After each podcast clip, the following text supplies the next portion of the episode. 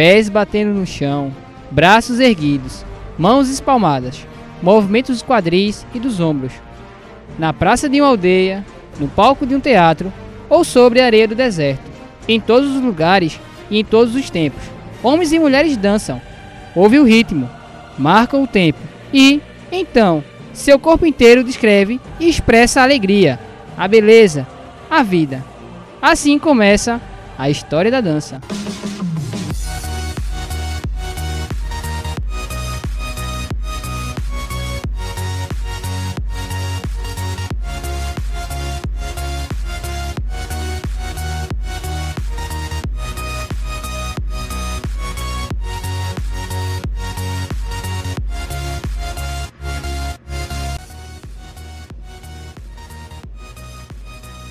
Bom dia, boa tarde, boa noite. Independente da hora que vocês estejam nos ouvindo, caro ouvinte, eu desejo tudo de bom a vocês. Quem está falando aqui é Erivaldo, Carlos, Danilo, Alan, Rinaldo, Anderson.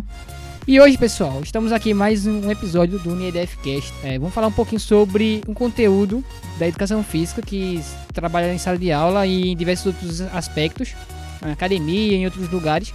Mas, é, especialmente, vamos trabalhar aqui o contexto da dança. A gente vai falar um pouquinho sobre como ela surgiu, é, os primeiros passos da, dela junto com a humanidade, a evolução dela com a sociedade, como ela está hoje, na educação física, como ela é trabalhada, é, como ela é trabalhada especificamente na escola, porque a gente pode falar de educação física é, em relação ao bacharelado, trabalhado em academias, em outros é, espaços, mas a gente vai falar um pouquinho agora também sobre o âmbito escolar, como ela é trabalhado como disciplina na educação física. É, vamos falar um pouquinho sobre tudo isso, fazer um contexto bem legal aqui e dinâmico. E com isso, pessoal, logo de início, vamos fazer logo a primeira pergunta. E aí, Carlos, como surgiu a dança? Olá pessoal, meu nome é Carlos e aqui respondendo a pergunta de Erivaldo, fala um pouco da origem da dança. A história da dança é uma das mais antigas formas de, da, da expressão da humanidade. Ela é encontrada em, em rituais mágicos e religiosos, nas festas e celebrações de uma comunidade, ou ainda então quando o aspecto estético, que adquire a predominância numa manifestação artística. É, com isso, pessoal, a gente pode observar já que a dança, ela logo no início da na história do homem, da humanidade, ela, ela veio como uma expressão de, de sentimentos, é, ou seja, logo no início não tinha a, o toque, a, os, os ritmos musicais que a gente conhece hoje em dia. Era simplesmente a expressão do que ela assim, se a pessoa estava se sentindo feliz, estava se sentindo triste, ela expressava aquilo ali por movimentos. E com isso ela começou a ter a evolução, depois teve os implementos de ritmos musicais, é, como instrumentos musicais relacionados com isso, batuque, e veio a relação do tempo, da dança, do movimento, ela foi se modulando junto com a sociedade. E como o Carlinhos estava falando aqui, ela também teve a relação da sua modulação, ela não foi só utilizada só para expressar é, sentimentos, mas sim em atos como é, cerimônias religiosas, como agradecimento aos deuses e muitas outras coisas, até em relação é, relações fúnebres com os parentes morriam, alguns expressavam é, alegria porque aquela pessoa ela partiu da, da, da vida para outra vida, toda aquela relação mítica da sociedade, a dança estava se expressando em relação ao movimento. Os elementos também da natureza, como o fogo, a água, o vento, terra. Em tudo o homem já fazia manifestações de dança, sem saber que estava dançando. O porquê. Aí com isso, pessoal, vem outra pergunta é bem importante, que é a definição da palavra o que é dança. Danilo, para você, o que você acha? O, que é dança? O que significa a palavra o que é dança? Para entender melhor é, o que é dança, nós vamos fazer uma relação com a origem da dança. Como vimos aqui anteriormente, é, a dança ela teve origem a partir de imitações do homem, é, de animais, da, da natureza e também em expressões é, mágico-religiosas ou a expressão do próprio ser, que seria para expressar a alegria, a tristeza, entre outros sentimentos. Então, a sequência de movimentos do corpo humano, ela, ela se dá, é, ela, ela se cria um ritmo. E esse ritmo ele é considerado uma dança. É, naturalmente, não existiam instrumentos então a sequência era acompanhada através de palmas e batida dos pés no, no chão.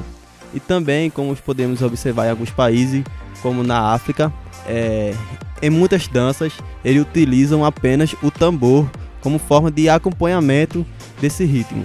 E interessante falar que quando a gente for falar de como surgiu a dança, é importante a gente destacar também uma pergunta de com que objetivo eles dançavam, né? É, e a gente pode afirmar que o corpo humano ele é como um instrumento um instrumento mais imediatamente disponível ao homem para transmitir significados, emoções. Ele desempenha seu papel crítico como expressão da sociedade em geral. É, antes até mesmo de andar ou de falar, o ser humano já utilizava diversas formas para se comunicar com seus semelhantes, como gestos, grunhidos, expressões e dança. É, ou seja, para sua sobrevivência e do seu bando, como homem naquela época, é, se tratando de, de pré-história, de surgimento, o homem vivia organizado em bandos. É, para sua sobrevivência, o homem percebeu que precisava passar algum sinal, alguma informação, seja ela de alegria por ter sobrevivido, ganhado uma batalha, conseguido trazer comida para casa, de medo, por exemplo, de algum animal e tentar alertar sua tribo do perigo de raiva ou de intimidação como forma de tentar afastar o inimigo ou aquela ameaça Sendo assim, é, para Turner, é, em 2014, a dança pode ser considerada como uma linguagem natural, é, por meio da qual os seres humanos transmitem significados com performances organizadas, tipicamente acompanhadas por músicas ou fantasias. Na Índia, há mais de 3 mil anos, a dança é praticada tanto em cerimônias religiosas como também em espetáculos, por exemplo. É, representa a história dos deuses, heróis, reis dos grandes ciclos de lendas, como o Ramayana, por exemplo. É complicado esse nome. Representando aí as danças sagradas, né, pessoal? É, e com isso, pessoal, a gente pode ver a relação da evolução da dança com o homem e na sociedade. Aí com isso a gente vai partindo um pouquinho sobre como era a dança no Egito, um exemplo. E aí, antes, como era a dança no, Egito? Dá uma explicada pra gente aí. No Egito, pessoal, é, a dança ela era de, de cunho ritualístico e tinha características sagradas. Dançava-se para os deuses, naquelas épocas, Osíris, entre outros, que eles cultuam vários deuses, e para casamentos e funerais. Já na Grécia, ela originou-se de maneira religiosa também, porque lá também existem vários deuses, mas também ela era utilizada na preparação física dos soldados que iam para a guerra. E sempre eram feitas em grupos, era um pouco diferente, ela se originou igual no Egito, de forma religiosa, mas também tinha outros cunhos, como treinamento para guerras, como eu falei, e era sempre praticada em grupos.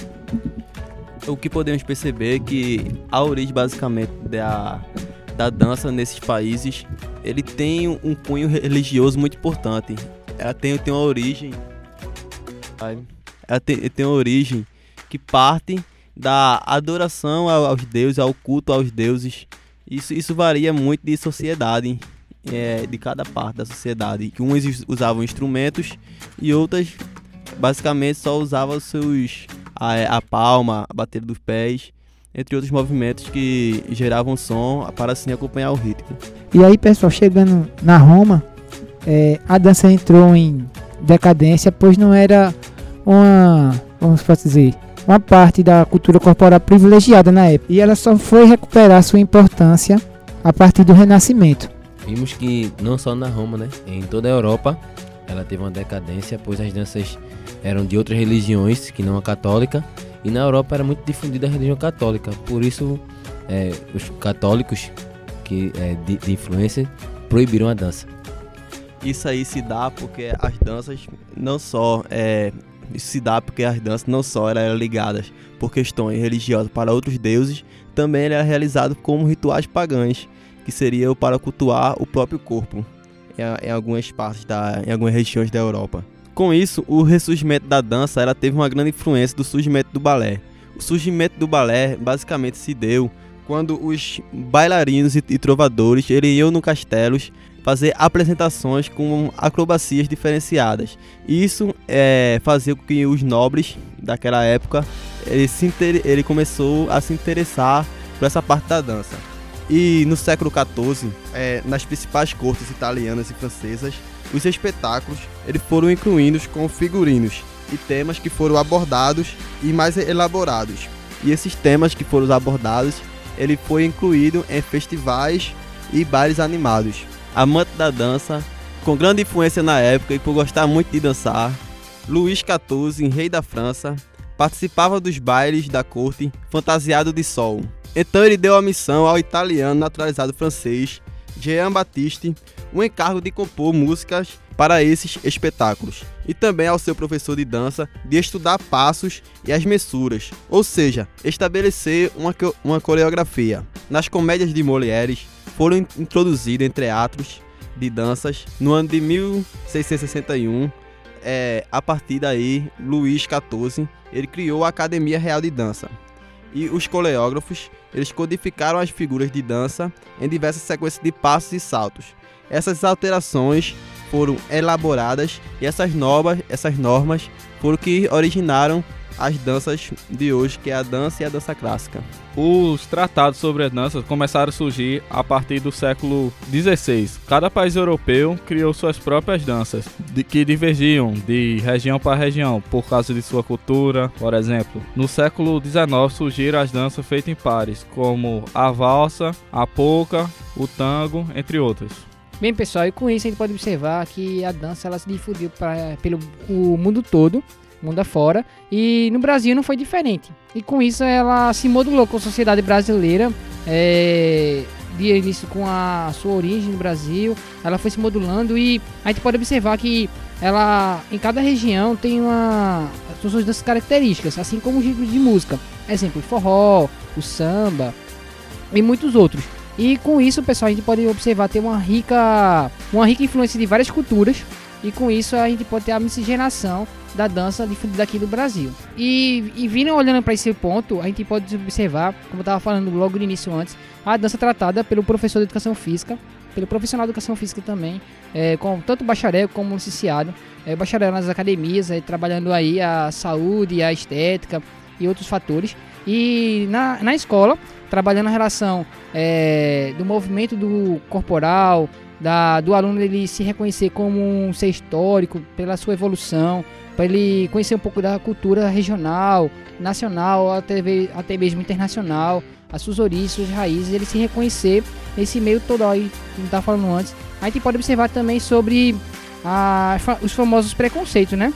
É, indo para a escola, a gente pode observar que tem aquela relação dos alunos é, principalmente os meninos, eles têm dificuldade em, em, em, reproduzir alguns movimentos de danças, ou seja, de participar da aula prática, ter aquela resistência. A gente pode observar muito isso, né, amigo Alan? É verdade, principalmente por causa de costumes, por exemplo, conservadores que modulam assim desde a evolução da dança na época século 17, 16, 19, quando a dança sofreu adaptações, muitos conservadores não gostaram da ideia da evolução, da época que ela sofreu adaptações para que começasse a, por exemplo, do coletivo para ser adaptado a pares, por exemplo.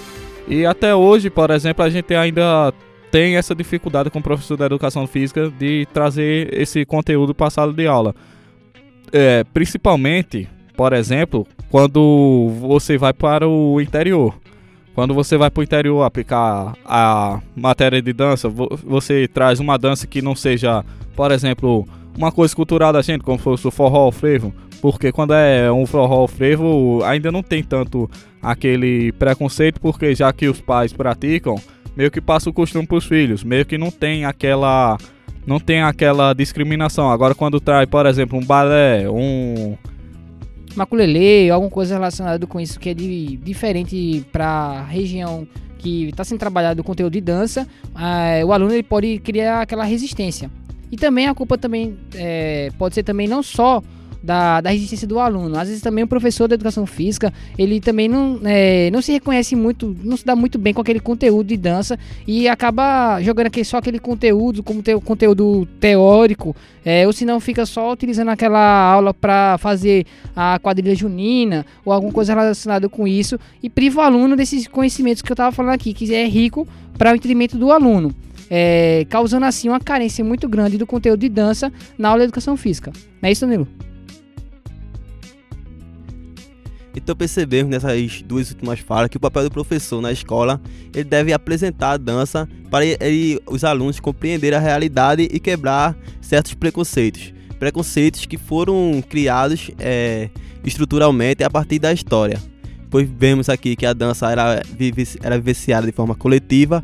Quando passou a ser vivenciada de forma de pares, muitas pessoas começaram a criar preconceitos. E é, justamente por muitas dessas danças, é, algumas delas em pares, como o tango, que foi criado uma dança de cabaré. Isso criou um, um preconceito muito grande na, é, na sociedade e nós podemos perceber que também tem questões religiosas por trás disso.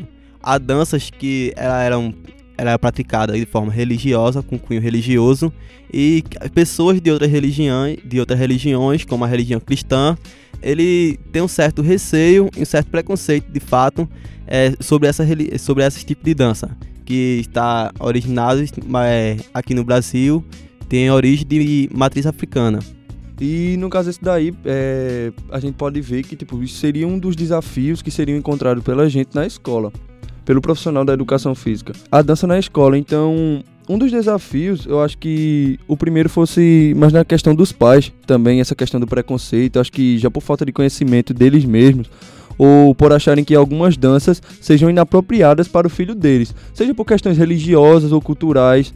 E se tratando de danças culturais, ainda há um certo preconceito, digamos assim, por parte daqueles que falam mal, principalmente da cultura africana, por exemplo.